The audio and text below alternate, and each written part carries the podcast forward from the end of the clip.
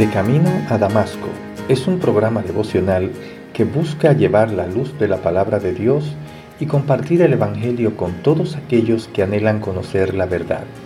Y llega a ustedes a través del Ministerio Evangelístico Misericordia y Justicia en la voz de Yanco Lucero Cruz, un servidor quien les habla.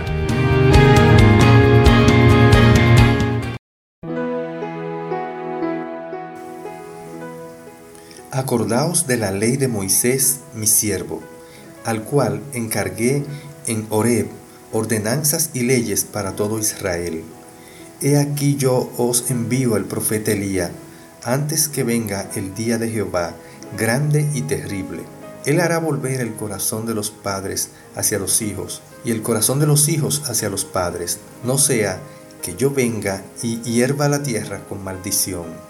Malaquías 4, del 4 al 6.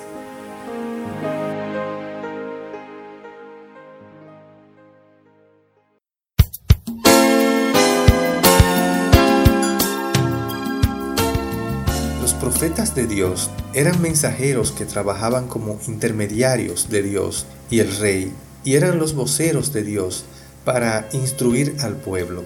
Jehová nunca actúa por capricho. Él deja ver bien claro cuál es su carácter.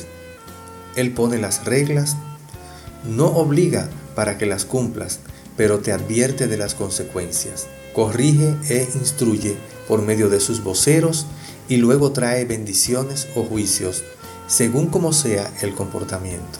En el verso 4, Él le declaró al pueblo, acordaos de la ley de Moisés.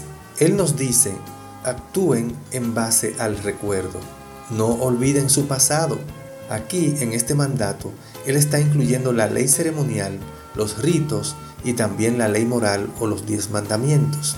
Cuando Jesús vino por primera vez, cumplió todas las profecías del Antiguo Testamento sobre la ley ceremonial. Él fue el Cordero de Dios que fue inmolado por nuestros pecados. El sacrificio perfecto de una vez por todas fue consumado. Pero el mismo Jesús enseña en Mateo capítulo 5, del 17 al 20, que los principios morales permanecen en vigencia. Debemos vivir la vida pura para su gloria. Juan el Bautista preparó el camino para la primera venida de Cristo. Jesús dijo, este es el Elías que había de venir en Mateo 11:14. Mas Jesucristo reina hoy en majestad desde el cielo y esperamos su segunda venida. Mientras esperamos el regreso de Cristo, sirvámosle fielmente con corazones agradecidos y alegres. Aunque hacerlo sea difícil, honrémoslo con nuestra lealtad y nuestra adoración, aunque otros te burlen. Vivamos vidas rectas, aunque otros digan que somos tontos por hacerlo. Y siempre decidamos vivir por nuestra fe en el Señor y no por nuestra vista. Oremos. Amado Dios, Padre Celestial, lléname de la esperanza de ver regresar a Jesucristo.